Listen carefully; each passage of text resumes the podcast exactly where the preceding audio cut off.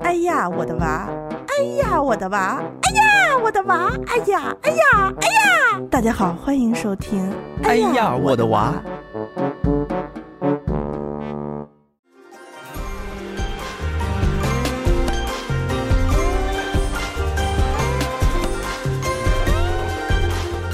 听众朋友们，大家好，欢迎收听由哎呀我的娃电台独家授权糖蒜广播播出的全新节目。这档节目会针对宝妈宝爸们在育儿和亲子教育过程中遇到的问题进行探讨和互动，给各位七零八零九零后的糖蒜听众家长们提供交流平台。大家好，我是宋宋。那我们今天第一期节目呢，请到的是周老师和 Helen 两位妈妈。那我们先请他们来做一个自我介绍。大家好，我是周老师。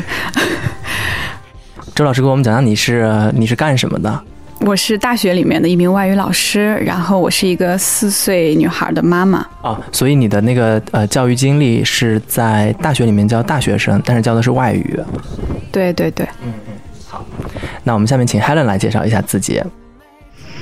好啊，那我是一个五岁孩子的妈妈，然后我现在是呃博士在读第三年，然后交换到美国来做访学。嗯，我的小孩也跟着我来美国。之前他是在北京读幼儿园，读到五岁的时候，我们来到美国。但是我们在美国入读的时候已经是 kindergarten，就是在小学里面读了。这大概是我的一个情况。哦，哎，但 kindergarten 在我们的认知当中，它一直被翻译成幼儿园，但是它在美国却是在小学的这个教育体体系里面的是吗？对啊，至少就是就我所知，在北美的这个体系里面，kindergarten 啊。和中国的这个幼儿园其实不是一个对等的关系。嗯。那因为在美国，比如说你从出生到进入小学之间，可能还会有几个阶段。比如说，嗯，像我现在孩子上的 kindergarten，其实在小学上，他要求你的资格是满五岁。嗯。你进入到 kindergarten，像像小学一年级的孩子一样，开始建立一个很规律的作息和学习的习惯。在在如果你不满五岁，就是五岁之前的孩子，那么你满四岁的话，可以加入一个叫 preschool 的这样一个，呃。怎么讲讲也也也叫学校吧，它其实更多的是介乎于玩儿和学之间的这样一个过程，会教你一些知识，但它并不一定是文化知识，并不一定是写字呀、算术啊。像 kindergarten 我们会开始接触很系统的这样一个知识。哦然后如果在 preschool 在之前，那很多家长都是双职工嘛，他没有办法照顾孩子。美国这边的产假又非常短，那把会把孩子送到一个叫 daycare 的地方，就是好像我觉得 daycare 如果要一定要说。的话很像托儿所，就是我们小的时候那种托儿所。嗯，但是它的 preschool 和 kindergarten 和国内的幼儿园就是不是一个完全对等的关系。明白，明白。所以从年龄段上来说，小朋友如果说家长从很小的时候就把他们送去学校的话，是从 daycare 开始，然后再去 preschool，然后再最后到 kindergarten，最后再进入小学。嗯。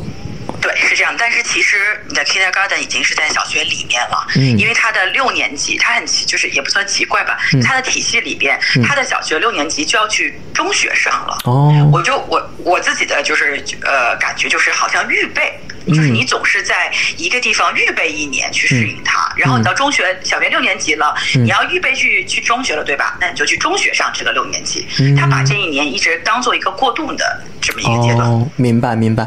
哦，那这个让我想起了我们小的时候，有的小朋友他可能爸爸妈妈的时间比较充裕，所以他是不上托儿所和幼儿园的。但是呢，呃，爸爸妈妈会在他六岁七岁进入小学之前送他去念一年的大班，对对，学前班或者是学前班。对，我们现在是不是北？是不是国内有一个就是说法叫做幼小衔接？哦，我自己觉得，如果非让我说一个词的话，我觉得更像幼小衔接。嗯嗯嗯嗯嗯。那我们我大概解释一下，因为现在 Helen 人在美国嘛，我们除了有这个时差上面的因素之外，我们还有这个空间上面的一个一个局限，所以大家听到的，其实我们是在网络上面对他进行一个连线的采访，听起来也是蛮高大上的哈。那我们第一期节目呢，其实我们呃征集到了一些听众，他们对于自己在育儿的过程当中遇到的一些问题或者一些困惑。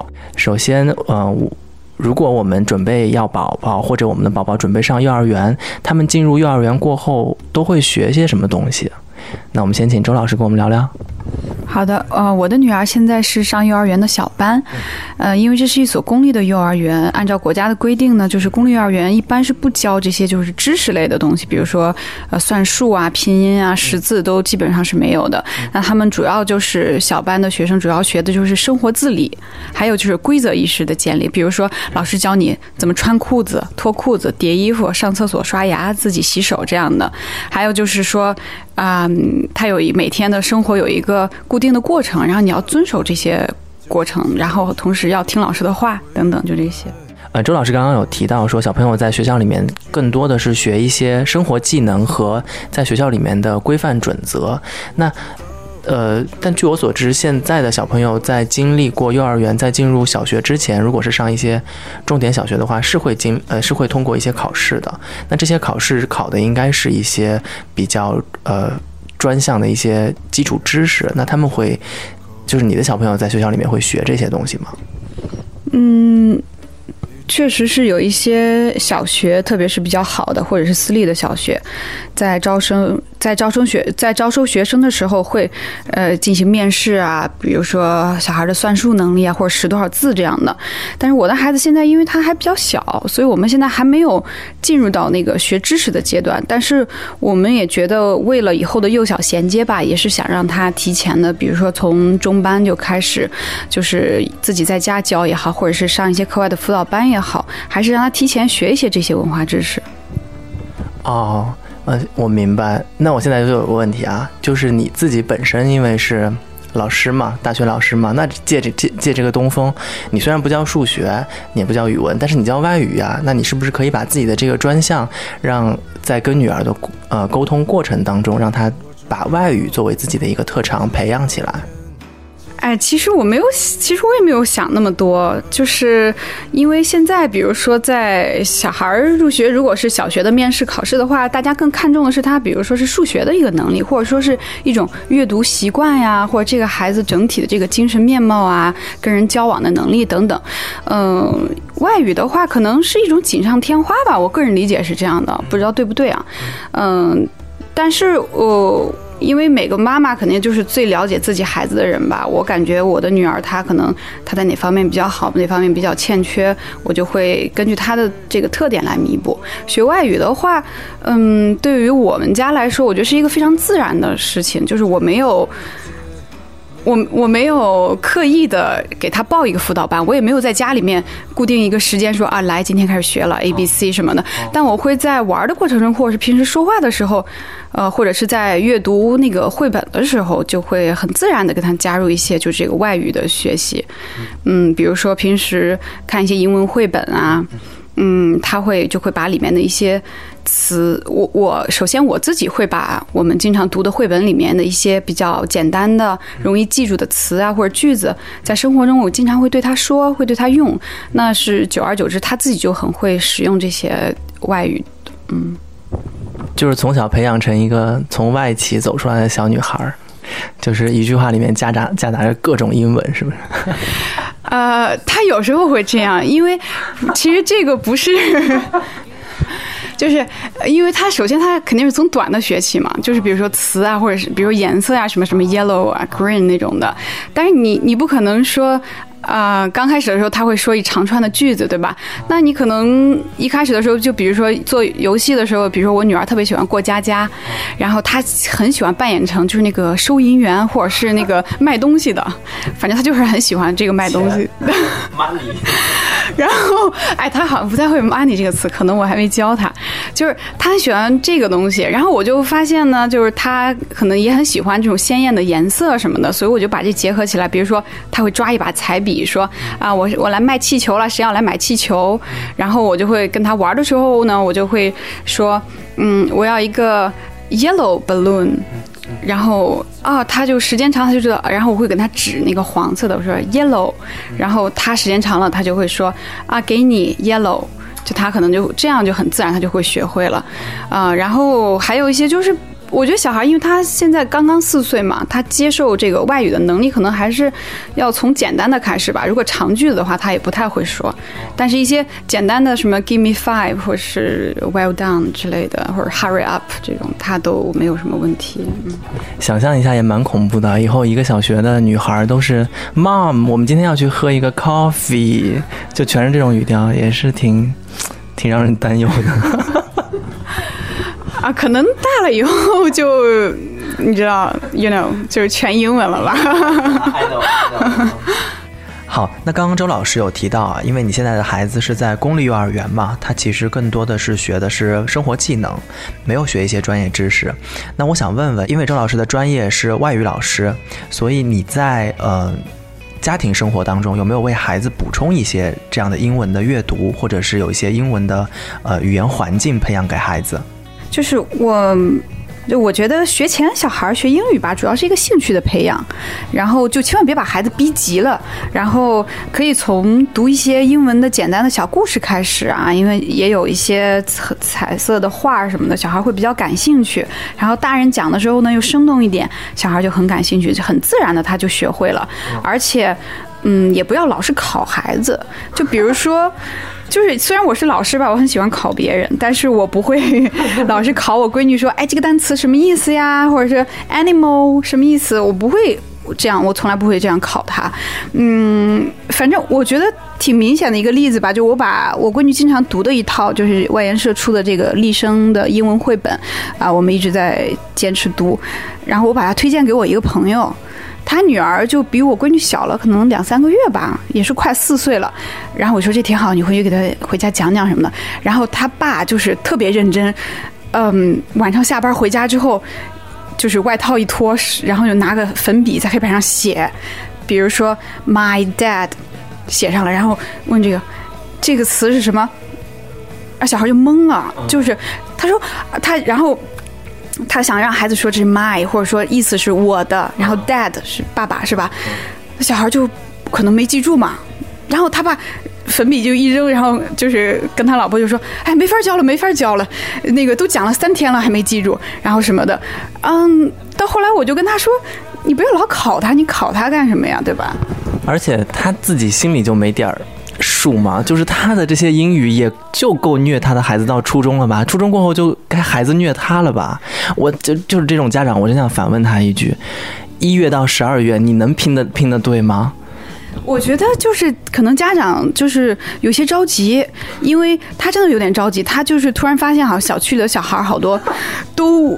啊，会什么？哎呀，一出一那些奶奶一出去都说，哎呀，我孙子会什么二十六个字母，然后说，哎呀，我外孙会了一百个英文单词了，真的有这样小孩很聪明什么的，然后他就很着急，然后我就说你去读绘本嘛，然后他就开始考试啊，这样的让孩子呃就背词汇什么的，我觉得有点有点过了，是吧？小孩儿就有一个他自己的一个时间表，而且他可能输入。他读的还不够多，他没有很自然的成为自己的东西。你让他这样生硬的方式，会造成他对英文的抵触。所以我觉得就不要老考孩子，然后家长你自己就是表现的轻松一点啊，有趣一点，然后孩子自然就会被你吸引。我觉得啊，比如说我们现在拿到一本就是立生的这个英文绘本的第二集里面，我觉得这本书要火。该问他们收点广告费，对不对？跟万言社联系一下。啊，这只是举个例子啦。呃，我也比较懒，我就觉得它反正是分级嘛，你就一点一点往上读就行了。嗯。这里面有一本叫《The Animal Party》，就是动物派对。啊，我女儿还挺喜欢的，我给大家简单读一读。Can you bark like a dog? Yes, I can. Woof woof. Good. Come to my party. 这就是。一页嘛，很简单的一个对话，一个小女孩邀请一个装扮成小狗的小男孩来参加他的 party，然后就是问他，Can you bark like a dog？你能像狗一样叫吗？小男孩说，Yes I can。是的，我可以呀。Woof woof，就学了两声狗叫。小女孩很开心，就说，Good，come to my party，很好啊，欢迎来我的派对，还给了他一张邀请函。这个画色彩也很鲜明，小朋友都很喜欢。而且就是我觉得非常有意思的是，嗯，这些英文绘本里面，你看他小狗的叫声，它叫 woof woof，就跟我们中文的那个汪汪汪是不一样的。刚开始读的时候，我女儿会很诧异，她说：“妈妈，为什么狗是这样叫的？”包括后面的，它会有小羊的叫声。比如说有一段，一个小女孩，她就问她的朋友说：“你能像小羊一样咩咩叫吗？”她说：“Can you bark like a sheep？” 然后这个她的朋友就 bar，哦，小女孩说：“You can come too，你也可以来。”这个时候，我女儿又更诧异了，为什么小羊叫是“爸爸”这样叫？因为我们中文是咩，她已经很习惯了，对吧？她就怀疑这个根本就不是羊。嗯，对，但是我就觉得这个还挺有意思的，因为就英文里面的这些动物叫声跟我们都不一样嘛，所以有时候也会造成我闺女有些混乱。比如说我们在玩游戏的时候，因为我经常会把我们读过的绘本演出来，我们两个在家里。就是比如说我我扮演那个小女孩啊，然后我手里面拿一份邀邀请信啊，对我闺女说，Can you bar like a sheep？然后她会听见我说“吧”这个词了，她会愣一下，然后“爸爸”，但其实她心里第一反应还是咩咩咩，对，然后她就有点混乱，但是对，但是我觉得小孩很聪明，就是他会。有时候，比如说我们带他去动物园，他爸问他：“你看小羊啊，它在叫什么？”他就会说：“哦，咩咩叫什么的。”他在中文语境里面，他就知道是咩咩叫。但是你要是在演这个英文的讲英文绘本或者演这个英文绘本的时候，他自己就会说“爸爸”。对，我觉得这也挺崩溃的，因为你第一句在念的时候，“Can you bark like a dog？” 然后我后面一直在想，“Yes, I can。”汪汪汪，就是因为国国内国外的动物说的语言也是不一样的嘛。好像 Helen 的小朋友在。那个、那个、那个幼儿园的时候也遇到了这样的问题，而且他们老师还会教公鸡、母鸡怎么叫，好像母鸡也不是咯咯哒，然后公鸡也不是打鸣的那个声音，可以让 Helen 跟我们也分享一下。这个故事我乐了好久，对，因为他们是这样，呃，他们是学校组织小孩去 field trip，就是就在就像咱们那种呃野游啊，呃春游，应该这么说？春游、秋游那种。他们带孩子去了农场，因为大家都知道美 美美国大大部分时间是村儿嘛，就是确实是农村嘛，所以农场特别的多。他带了孩子去农场，我看有摘南瓜呀什么的。然后主要是回来以后呢，老师会说你们在农场看见了什么？你们能不能用你们的方式去描述一下？嗯，然后我就发。现小孩带回来的那个纸上写的是，我看到了这个羊，嗯，然后他写的是声音，他自己用他仅仅有的这个英文去描述了一下，他写的是拔啊拔，我就问他，我说羊难道不应难道不应该是咩吗？他说不是，我听了羊是白，我说哦，原来美国的羊和中国的羊看来是不一样哈，说英语，然后我就问他，我说那。对，我不知道它是不是种类的不同还是什么。后来我就问他，我说那那这个那个马难道？他写的马，他写的是你好，你好。我说为什么马是你好？他说对他说马就是你好。哦，我没有想过。我说哦，马是我完全刷新了我小的时候对一些动物叫声的一个观点。对对对，确实是这样的。然后他，但他们是不是老师教你的？他是老师说你在农场里看到什么，你就用你的单词，因为你反正你你的字母都会了嘛，你总是知道 B A 发。发的音嘛，所以我们家小孩写的就是 b a a a a a a a，就是拔，这样。他你 好，他也不知道怎么拼，他就写 n e 或者 n i，然后 h o，然后他还会写好几个 o，就是你好，好长的意思。哦，哎，这很有意思，因为周老师的这个绘本当中，除了刚才他给我们念的那个小狗是 woof woof 之外，哎，他刚才也说到那个羊是叭怎么叫，我们让周老师把其他几种小动物的叫声也给大家再补充一下，也让我们中国的家长在呃遇到这些外文读物的时候，呃不要不要太困惑，能够跟小朋友讲通啊这样的一个一个情况。那我们请周老师把剩下的这些文章再给大家分享一下。今天要讲的绘本是《立声妙想英文绘本》第二集中的《动物派对》（The Animal Party）。这本书讲的是有一个小女孩要举办一场化妆舞会，他问伙伴们能否发出他们各自装扮动物的叫声，然后才能邀请他们来参加有真实动物参加的派对。小女孩，也就是派对的主人，首先问一个装扮成小狗的小男孩说：“Can you bark like a dog？你能像小狗一样汪汪叫吗？”“Yes, I can。”是的，我可以。Woof woof. Good. Come to my party. 太好了，来参加我的派对吧。Can you quack like a duck？接下来，小女孩又问了一个装扮成鸭子的小伙伴：“Can you quack like a duck？” 你能像鸭子一样嘎嘎叫吗？Yes，quack quack。是的，我可以呀，嘎嘎。Good，come to the party。太好了，来参加派对吧。下面这个小伙伴装扮的是什么动物呢？Can you hoot like an owl？你能像猫头鹰一样叫吗？Too wee too hoo。You can come to the party too。你也可以来我的派对。又一个小伙伴来了，小女孩问他：Can you moo like a cow？你能像牛一样哞哞叫吗？ 哞哞。哞。小女孩很高兴地发出邀请：“Come to my party today，今天就来我的派对吧。”又有两个小伙伴一起来了。小女孩问他们：“Can you bar like sheep？你们能像绵羊一样咩咩叫吗？”“Bar bar。”“You can come too。”你们也可以来。接下来，这三个小伙伴装扮成的是恐龙。小女孩问他们：“Can you roar like dinosaurs？” 你们能像恐龙一样吼叫吗？“Roar, roar, roar, roar！” You can all come to my party。你们都可以来参加我的派对。 派对终于开始了。有许多真实的动物也来到了派对上，这些装扮成动物的小朋友们用动物的叫声和他们来交流。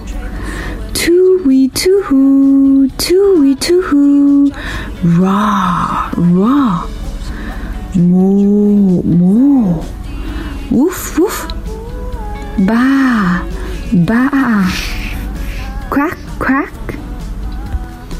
小女孩高兴极了。她说：“We can all talk to the animals。我们都能和动物们对话啦！Crack crack crack，嘎嘎嘎。”那刚才我还听到一个点很有意思，你是说，在你给小朋友们讲完了这几句话或者几个单词是什么意思，这个故事讲了什么过后，你可能会找一个机会再跟他把这一个小的情景剧再再以情景剧的形式再演出来，对吗？对我们不管是中文绘本还是英文绘本，我们两个经常就是读完了之后在家里面表演，因为戏精是吗？对我闺女是挺挺会演戏的，眼泪说来就来的那种啊。因为我们是已经成习惯了，就是每天至少有两个时间段吧。当然现在上了幼儿园以后，就是每天晚上有很比较长的一段时间肯定是读书的。然后小孩其实他记忆力很好，你一个故事。你读了两遍、三遍，他那些对白啊，还有情节，他就完全记住了，而且他就很明白、很懂。嗯，所以有时候我我就会带着他一起表演一下。就比如说，我们最近在读的一本就是《My Dad》，我的爸爸。这这个绘本里面，他的爸爸是一个消防员。然后。呃，这个绘本其实挺简单的，就是他爸爸每次出任务之前怎么样穿衣服呀，怎么样穿鞋，然后有人在催促他，然后他怎么样顺着一个很快的一个杆子就嗖溜一下就是。爬下去那样子的去去救火，嗯，因为我女儿她很喜欢就是这种消防场景的 这种东西，蛮 hot 的。就是 fireman 在国外都会出每年的那个 calendar，就是大家都是知道，就还嗯，我觉得你闺女是是 OK 的。对，而且而且你知道小女孩就那种，因为她是 my dad 嘛，就觉得我爸爸就是一个大英雄嘛。小女孩就她就很崇拜自己爸爸那种感情都融入在这里面，所以我们两个就会演，比如说。嗯，我我就我就演爸爸吧，因为那个爸爸台词多一些嘛。然后比如说 I put on my big hat，、然后我女儿就会在旁边喊 Hurry up，就是她演的是她同事，然后就是这个 fireman 的同事，然后 Hurry up，然后我再说 I put on my shoes，然后她会喊 Hurry Hurry，然后怎么样的，嗯，或者是 Let's move 什么的，就这种的，她就会在旁边就是帮腔，然后我们就会做一系列的，就是这种穿衣服、穿鞋呀，然后包括滑下去的那种动作呀，这就是一个很很简单的，嗯，一个例子，或者是有一些故事有故事情节的，你也可以把它演出来嘛，嗯。所以你也不用就是学完了过后，就第二天就问他说：“哎，我们昨天学了一个 hurry up，hurry up 什么意思啊？”就不用，对不对？你通过这样的短句，他自然而然知道着急的时候可以说 hurry up，以后他出门的时候着急就会说 hurry up，他就会慢慢的记住这些单词，对吧？对，这个也是我之前没有想到的，就是我之前就跟他读英文绘本，我没有那么功利的想法，就说他词汇量达到多少多少，但是我读了很快，可能就是。从我开始跟他读英文绘本，可能就一一两周的时间，我就发现我们读的很多书里面词他就会用了，比如说他做鬼脸的时候或者什么的调皮的时候，他会说 “Look at me”，啊，就说明他这个这句话他会了。还有每天早上。如果我带他出门的时候，如果我落后了，他会就会说 “Hurry up, hurry, hurry，妈妈”什么的，就这样子的。嗯，但是有一点哈，就是也是你之前提到的一点，就是现在很多人喜欢说那个散装英语，所谓的外籍英语，就是说啊，你有没有在 follow 这个 case 呀，什么之类的，就是显得很高大上。但我我在家不会说这种，我也不太喜欢他说这种。呃，我就觉得你至少一句话是纯的。你比如说，look at me，你不，我不会让他说看 me，或者说这样子。我觉得你一句话哪怕很短，就是 look at me，就是你把它说完，但是不会说，嗯，明白，嗯，就是宁可咱们现在先从短句、短词组开始说起，你也不要培养孩子就是抵制散装英语，真的太讨厌了，真的真的。嗯。但但是这只是我个人的想法啦，我不知道是不是小孩刚开始都会有这么一个阶段，就是比如说，妈妈我要吃 apple。呃，我觉得这个是可以理解的，因为小朋友他的词汇量或者他的句型的掌握的程度有呃有有限嘛，那我们只是刚才只是说嗯。哎，得罪了广大的来自广告公关的听友朋友、听众朋友们，真的是。但是，嗯，确实说说散装英语这件事情，嗯，我我们我个人不太认可。哎，那刚才周老师有分享到，就是他在呃，他是一位一名外语教师，那他在教自己的孩子的过程当中，他可能会用一些绘本的形式，啊，讲故事的形式，演情景剧的形式，来给孩子慢慢的灌输这些英语的短语啊、词组啊该怎么用。用那 Helen 现在小朋友在在美国嘛，他肯定也会接触到这个呃新的语言环境。我想问问他在美国学外语的时候是一个什么样的情况？有没有一些心得体验能够跟我们分享一下呢？呃，首先我得说，其实他们这边学英语对于他们来讲，就像我们小的时候学汉语拼音和汉字一样，他们是把它当做语文课来学的。哦，对对对对。对吧？对对对，因为他们母语就是英语，对对对。对，但可能他们如果学习西班牙语或者法语的时候，对他们来讲是一个学二外语的过程。对对。所以我觉得周老师的那个就是学语言的这个技巧，可能对于小米现在上 Kindergarten 来讲，稍微有一点点不同。嗯嗯嗯。那但是我我倒是觉得他这边就是我们就哪怕是说他学语文这样一个方式，我倒是觉得有一些值得分享的地方。嗯。因为其实对于小朋友来说，他学任何一种语言，嗯，他其实都是一个。就是怎么讲，就语言学习的过程，其实呃不不分语言的，他不是说学英语和学法语和学日语就是完全不一样。我觉得还是有一些共通的地方，我们是可以呃就是总结一些呃怎么讲技巧也好，方式也好，比如说他可能会让小朋友学习这个单词或者学习这个呃意思的时候，借助一些形象思维的工具，嗯，因为。在对于这种就是几岁孩子来说，他可能理解一个呃文字，他就是要有困难。就是我们跟一个中国孩子说，你知道什么叫圆锥体吗？嗯他是中国孩子，嗯他也讲中文，嗯但他也不会知道这么就是我们讲叫什么这么专业的词汇。哦哦哦，就所以，其实他们学就是呃学习的时候，他们会更多的是找一个生活中的一个日常生活中你能看到的东西，比如圆，那比如说圆柱体，那易拉罐是圆柱体，对不对？嗯嗯嗯，对。那圆锥体，那你每每个小朋友过过生日的时候，那个帽子不就圆锥体吗？对对对，那所以他其实教你一些新的单词也好，或者一个呃比较复杂的生僻的词汇的时候，他们首先也会给你一个比较形象的、简单的这样一个词，嗯。一就是便于你小朋友去理解。嗯然后他再跟你说，哦，你看到的可能是一个这个 party hat，是一个生日帽子。嗯那他如果，哎，那如果我们用圆锥去形容的话，那圆锥这个词是什么？是 cone。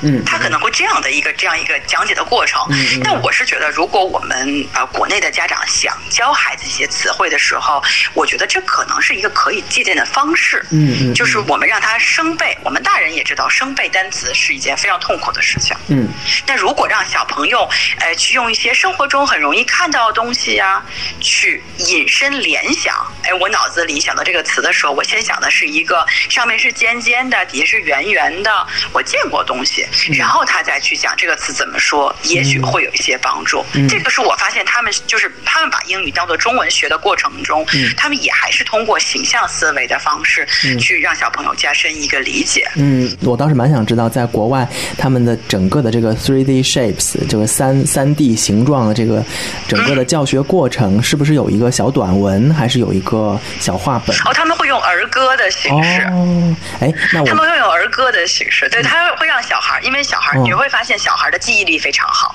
小孩会就是反复念一个事情，然后他就记住了，甚至他可能都不认识那个词，但他就是因为老是念念念，因为小孩的耳朵非常好，嗯嗯嗯，他的记忆力瞬间就是短时记忆力又非常好，所以你用儿歌的方式，他每天这样就是叨叨念叨，他就会很快的记住了。好，那这就像那个呃 Elsa 里面那个 Let it go，Let it go，大家都不知道 Let it go 什么意思，但是小孩都会念。每个小每个小朋友都会唱，对，他是通过重复的方式，在儿童就是早期儿童教育里面，重复这样一个方式，对于孩子建立一个早期的记忆是非常有帮助的，确实是这样。嗯，哎，那说到这边，我倒是想让 Helen 来跟我们分享一下这一首儿歌，我们也听一听，在国、呃，3D shapes 对对对，在国外的这个教材当中，这个 Three D Shapes 到底是怎么样编成一首儿歌？那是不是也是也可以介绍给我们的中国的听众朋友们，让家长们用这样的 Three D Shapes 的儿歌来引导呃我们中国的小朋友们来学习一些英文单词？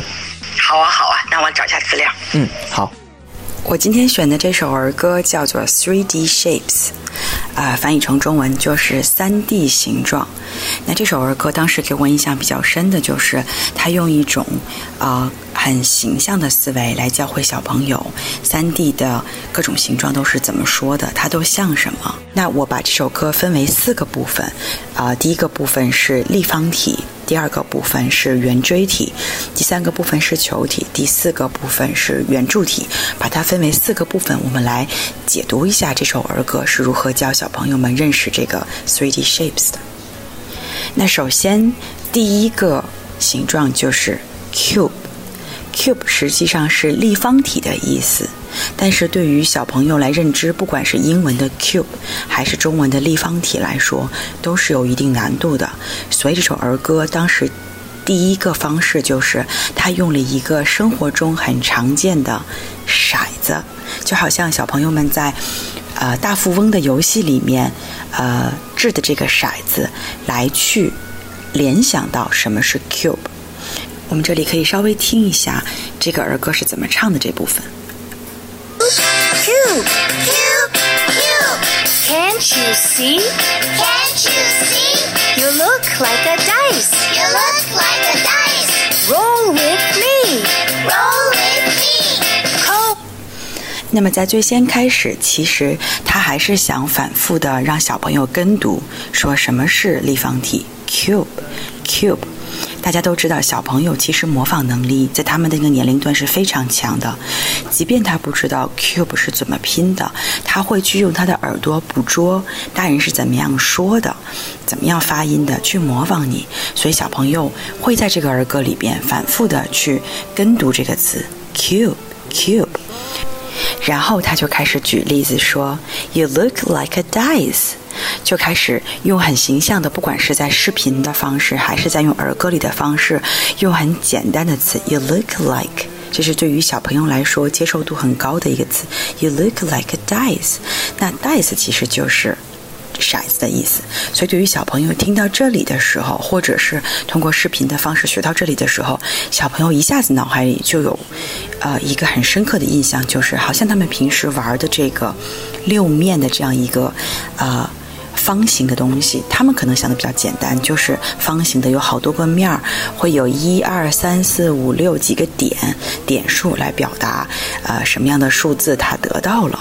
但其实对于小朋友的理解来说，能知道是六个面，并且是这种啊每个面的形状是正方形的，这其实就足够了。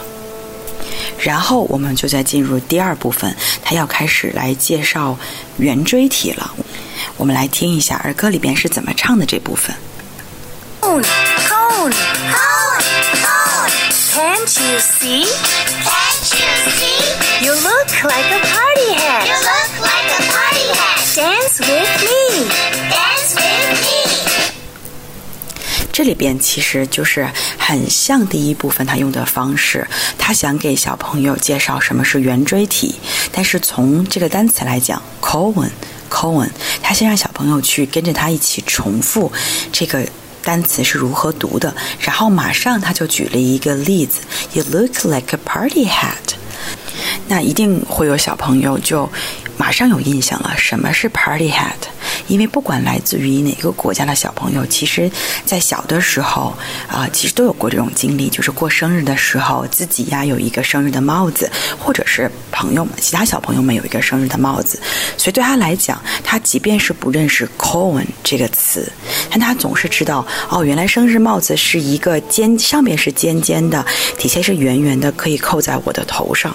那么对他来讲，圆锥体就是 cone 这个词，对他来讲的。呃，全部的认识就已经达到了，上边是尖的，底下是圆的。他其实用这样一个很简单的方式，就已经让每个小朋友都认识了什么是圆锥体，什么是 cone。然后紧接着，他就在教完这两部分以后，他稍微重复了一下，希望小朋友们能够记住这两个词。然后他在儿歌里边就二次重复下这两个词所连接的在生活日常生活中的例子是什么，大家可以听一下。With me. Dance with me. Cube. Cube. Dice. Dice.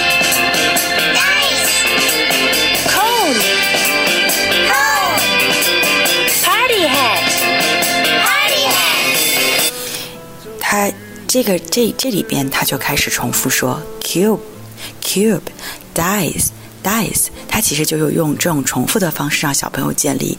然后每次你听到 cube 的时候，你就去在脑海里想 dice，你就知道这是一个什么东西。但每次你听到 cone cone，你就想 party hat party hat，这样就让小朋友建立了一个非常形象的联想和认识。